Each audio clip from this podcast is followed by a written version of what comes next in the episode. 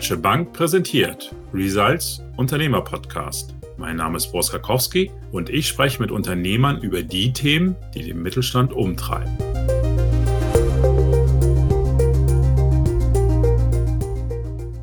Ja, eigentlich hätte vergangenen Donnerstag der Heizungsbauer zu mir kommen sollen, aber er hat mich wegen Personalengpässen kurzfristig versetzt. Neuer Termin unbekannt. Und dabei bin ich Stammkunde. Das heißt, neue Kunden nimmt er eigentlich schon länger nicht mehr an. Ich merke es, jeder merkt es, die Personalnot gerade im Handwerk ist offensichtlich groß. Schätzungsweise 250.000 Handwerkerinnen und Handwerker fehlen momentan in Deutschland im Handwerk. Und Besserung ist nicht in Sicht, denn es fehlt sogar schon am Nachwuchs. Andreas Reifsteck unternimmt etwas dagegen. Als Geschäftsführer der Kreishandwerkerschaft in der Region Karlsruhe hat er gleich ein ganzes Bündel von Maßnahmen entwickelt. Handwerker aus dem Ruhestand zurückholen, in Indien und Armenien für das deutsche Handwerk beispielsweise werben und eine Roadshow in Schulen rund um Karlsruhe durchzuführen. Mit seiner Craft Roadshow interessiert, begeistert er Schülerinnen und Schüler für eine Karriere im Handwerk. Wie er die Idee entwickelt hat, worauf es ankommt und was andere Unternehmer auch aus ganz anderen Branchen vielleicht davon lernen können, darüber sprechen wir jetzt. Hallo Herr Reifsteck, herzlich willkommen. Hallo, ich grüße Sie. Herr Reifsteck, was passiert bei so einer typischen Craft Roadshow? Wie muss ich mir das vorstellen?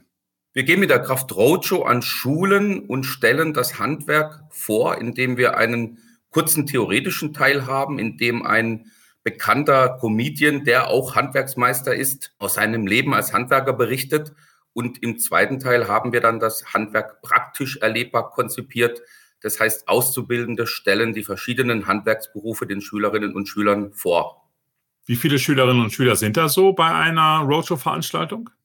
Das variiert, aber man kann sagen, es sind ungefähr 200 bis 400. Wir waren auch sogar 500 schon einmal, aber irgendwann geht auch die Nähe verloren. Deswegen wollen wir es bewusst nicht zu groß werden lassen. Das Ganze machen Sie schon seit drei Jahren, diese Roadshow. Warum ist sie so, wie sie ist? Also Worauf kommt es an, damit die auch ein Erfolg wird? Ich glaube, ganz entscheidend bei der Konzeption ist gewesen, dass wir den Weg in die Schulen uns gemacht haben. Also wir gehen dorthin, wo die Schülerinnen und Schüler sind und zitieren die nicht zu irgendeiner anderen Stelle hin. Das hat auch etwas mit Respekt zu tun. Und wir haben gelernt, dass das bei den Schülerinnen und Schülern sehr gut ankommt. Und ich glaube, der andere Grund ist, der ganz entscheidend ist, Auszubildende, also auf Augenhöhe mit den Schülern berichten aus ihrem Leben, aus ihrer Ausbildung als Handwerker. Und das verleiht dem Ganzen eine Authentizität und die Schüler stellen auch ganz andere Fragen, wenn Gleichaltrige die Antworten geben, wie wenn wir das machen würden. Was finden die Schülerinnen und Schüler am besten, wenn sie die fragen? Was hat euch gefallen an der Roadshow?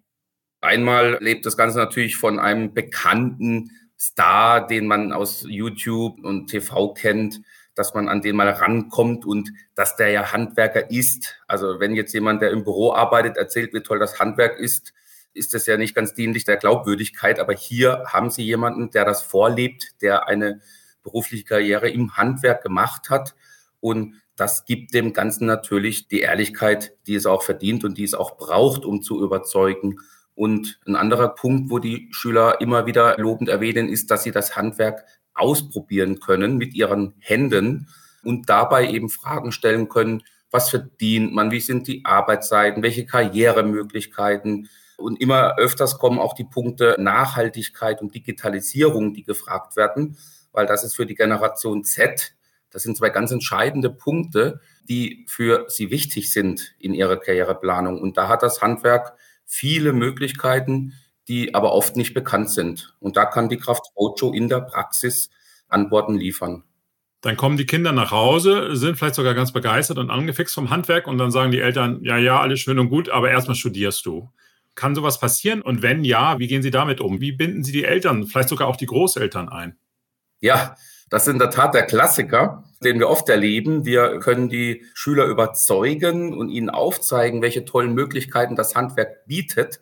Und wenn wir dann auch mal nachhaken, ja, wie war denn das Praktikum, das du im Nachgang der Roadshow gemacht hast? Können wir dir noch helfen, einen Ausbildungsplatz zu finden? Dann kommt hier und da immer mal wieder die Antwort, ja, die Mama, der Papa, die haben gesagt, ich soll lieber studieren. Und das tut einem dann immer ein bisschen weh, weil das sind dann eben Vorurteile, gegen die wir ankämpfen müssen und die sind teilweise tief verankert. Ja, was tut man dann? Man versucht nochmal aufzuklären, dass unser Bildungssystem in Deutschland ja durchlässig ist. Man kann ja zu einem späteren Zeitpunkt, wenn man möchte, immer noch studieren. Das ist ja nicht ausgeschlossen, nur man hat ein Fundament, eine gute duale Ausbildung abgeschlossen, wenn man den Weg geht. Und darauf kann man aufbauen. Und das ist eben viel Überzeugungsarbeit. Und da konzipieren wir parallel zur Kraft Roadshow mit den Schülern auch eine Kraft Roadshow, ich sage es mal, Kraftrotschuh für die Eltern, indem wir diese Vorurteile auf Elternabenden und Infoveranstaltungen eben auch ausräumen möchten. Das ist ein langer Weg, aber wir gehen diesen Weg, weil es gibt dazu nicht viel Alternativen. Vielen Dank, Herr Ralfsteck. Jetzt lassen Sie mich an dieser Stelle ganz kurz einen Cut machen, denn jetzt ist Manuela Gerau per Telefon zugeschaltet. Sie betreut bei der Deutschen Bank in Karlsruhe Geschäftskunden und blickt natürlich auf das Thema Handwerk und den Personalmangel dort noch einmal durch eine ganz andere Brille. Hallo Frau Georg, schön, dass Sie dabei sind. Hallo, guten Morgen. Ich freue mich, dass ich dabei sein kann. Gerne. Frau Gero, ganz kurz, wie kann denn eine Bank oder wie kann auch die Unternehmensfinanzierung allgemein beim Thema Nachwuchs und Fachkräftemangel im Handwerk überhaupt helfen? Unsere Unterstützung erfolgt in erster Linie natürlich durch die Finanzierung. Das können Finanzierungen sein im Rahmen der Existenzgründung, aber auch die Finanzierung der Unternehmer um Arbeitsplätze für die Zukunft attraktiver zu machen. Geht die Gleichung auf, dass man sagt, mehr Kapital gleich attraktiver für Köpfe? Also ich denke, man kann das sicherlich nicht direkt gleichstellen. Wichtig ist, dass ein Umdenken im Handwerksbetrieb stattfinden muss, dass die jungen Menschen einen interessanten Arbeitsplatz haben, ein interessantes Umfeld und dass auch die Wertigkeit des Handwerks in der Gesellschaft eine höhere Bedeutung findet. Gibt es denn Parallelen eigentlich zwischen Bank und Handwerk, wenn es um die Gewinnung von Nachwuchstalenten geht? Also was kann die Bank vom Handwerk lernen oder was kann das Handwerk von der Bank lernen? Also wir haben alle die gleichen Herausforderungen. Wir suchen alle nach jungen Menschen, die wir begeistern können für unsere Arbeit. Und vor dem Hintergrund, denke ich, sind wir ähnlich positioniert. In unserem Haus ist es so, dass auch ein Umdenken stattgefunden wird, dass die jungen Menschen auch mit digitalen Instrumenten ausgestattet werden. Die jungen Menschen haben ein iPad, ein Laptop, die sind modern ausgestattet. Und ich denke, das ist das auch, was das Handwerk einfach für die Zukunft umsetzen soll und wird. Das hatte auch Herr Reifsteg angesprochen, wie wichtig das Thema Digitalisierung ist, um auch Arbeitsplätze einfach attraktiv werden zu lassen. Frau Gero, Dankeschön. Vielen Dank für die kurzen Einblicke. Ich danke Ihnen. Gerne. So, Herr Reifsteg, zurück zu Ihnen. Als Sie vor drei Jahren angefangen haben mit der Craft Roadshow, was war da anders als heute? Also hat sich die Roadshow weiterentwickelt über die Jahre? Ja, die Kraft Roadshow ist nie zu Ende entwickelt. Bei jeder Kraft Roadshow nehmen wir neue Impulse, neue Ideen mit. Wir arbeiten ja sehr eng zusammen mit der Pädagogischen Hochschule Karlsruhe. Die begleiten, flankieren diese Kraft Roadshow auch im pädagogischen Bereich, geben uns Hilfestellungen. Wir schreiben im Vorfeld ja die Eltern an, informieren über das, was während der Kraft-Roadshow gemacht wird.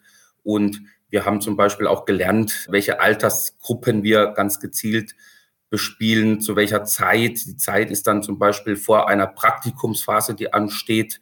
Das Ganze ist dann viel effizienter, weil eben auch mehr Nachfrage nach Praktikumsplätzen dann generiert wird. Und theoretisch ist die Show machbar von der fünften bis zur zehnten Klasse, aber wir haben gelernt, dass es in den siebten, achten Klassen alterstechnisch am allermeisten Sinn macht. Unterscheidet sich die Show je nachdem, an welcher Schule Sie sind, ob Sie zum Beispiel am Gymnasium sind oder vielleicht in einer Schule mit einem schwierigen sozialen Umfeld? Also Schulen sind ja auch ganz unterschiedlich. Geben Sie darauf unterschiedliche Antworten in der Roadshow? Die Unterschiede sind nicht sehr groß. Wir können mit diesem Format alle Schularten bespielen. Wir waren auf privaten Gymnasien, wir waren auf Schulen, die einen sehr hohen Migrationsanteil haben, viele Flüchtlingskinder auch. Mit dem Format erreichen wir wirklich alle Milieus und deswegen müssen wir die Show auch gar nicht so sehr anpassen. Es ist immer wieder faszinierend zu sehen, dass sowohl auf dem privaten Gymnasium wie auch auf einer Gemeinschaftsschule, Hauptschule, Realschule, ganz egal welche Schulart, die Schüler aufmerksam sind. Da hockt keiner am Handy, da wird nicht gestört, da ist wirklich Konzentration und die sind neugierig, stellen Fragen. Da merken wir, um ehrlich zu sein, keine Unterschiede, bei welcher Schule wir dann sind. Jetzt sagen Sie immer Schülerinnen und Schüler.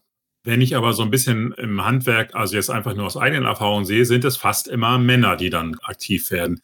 Wie weit ist denn das Handwerk heute noch eine Männerdomäne und was kann man machen, um mehr Mädchen und Frauen für das Handwerk zu begeistern? Gibt es da vielleicht auch irgendwie einen eigenen Programmpunkt in der Roadshow oder so etwas, wo Sie sagen, da sprechen wir ganz gezielt die Frauen und die Mädchen an? Das Thema Geschlechterrollen, das verschwimmt immer mehr im Handwerk. Diese typischen Männer- und typischen Frauenberufe, die gibt es meiner Wahrnehmung nach nicht mehr so stark. Wir haben junge Maurerinnen, wir haben junge Schreinerinnen, wir haben genauso junge Friseure. Ich glaube, das ist in der Generation Z auch nicht mehr so das große Thema. Jeder soll das machen, wo er sich berufen fühlt, wo er die meisten Neigungen hat. Das ist bei der Kraft Rotsche auch kein großes Thema. Wir nehmen aber wahr, dass das Interesse sich nicht unterscheidet zwischen jungen Frauen und jungen Männern.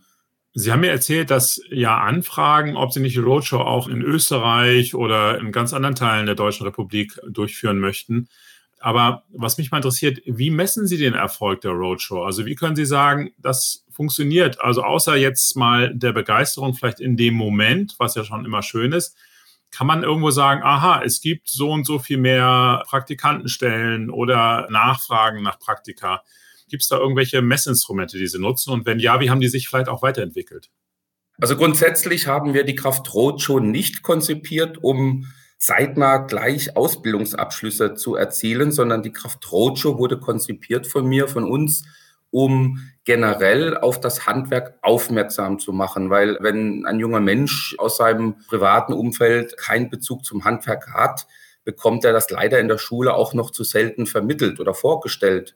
Das heißt, so jemand hat nie Berührungspunkte zum Handwerk. Und hier ist die Kraft Roadshow entwickelt worden, um den jungen Menschen zu zeigen, schau mal, neben Studium gibt es auch noch eine andere Möglichkeit, um im Leben Erfolg zu haben, nämlich indem man eine Ausbildung, eine duale Ausbildung in Deutschland macht, indem man diese abschließt, später den Meister macht und dann ist man auch Unternehmer und kann sehr, sehr erfolgreich agieren und übrigens auch viel Geld verdienen.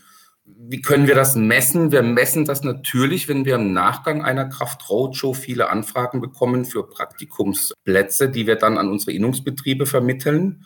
Aber letztendlich kann ich natürlich nur schwer sagen, ob derjenige dann aufgrund der Kraft Roadshow eine Ausbildung im Handwerk gemacht hat, abgeschlossen hat oder ob das nur dazu beigetragen hat. Das ist schwer zu messen, aber wir nehmen schon eine stärkere Nachfrage wahr, wenn wir mit der Kraft Roadshow an einer Schule waren. Sehr schön, vielen Dank, Herr Reifsteck, erstmal dafür. Jetzt werden wahrscheinlich diesen Podcast viele Handwerksunternehmerinnen und Unternehmer hören, aber nicht nur, sondern eben auch aus anderen Branchen. Kann man denn vielleicht einige Lehren, die Sie gesammelt haben oder einige Erfahrungen, die Sie über die Jahre mitgenommen haben, auch auf andere Branchen übertragen? Ich denke ja.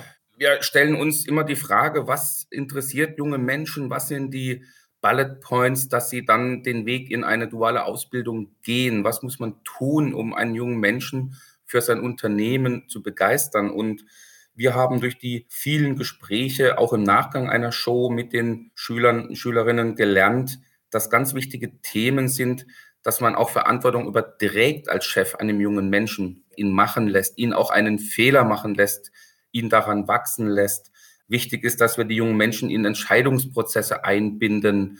Das ist, glaube ich, ein ganz entscheidender Faktor. Wir haben natürlich zwei Riesenthema in unserem Land. Das ist einmal die Digitalisierung und einmal auch das Thema Nachhaltigkeit.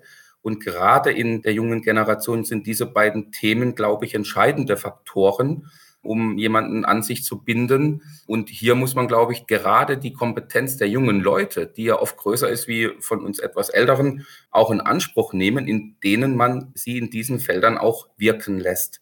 Ja, also unterm Strich kann man einfach mal sagen, mitgestalten lassen bei der Weiterentwicklung eines Betriebes. Das ist, glaube ich, das, was wir junge Menschen für uns begeistern können. Und hier hat eben auch ganz besonders das Handwerk unglaublich viele Möglichkeiten, das auch in Anspruch zu nehmen. Sehr schön, Herr Reifsteck. Ja, man muss nur eben mal auch als junger Mensch dann den vielleicht nutzen, ja, und auch einfach ausprobieren. Also ich glaube, das ist gut. Sie helfen da auf jeden Fall Barrieren abzubauen.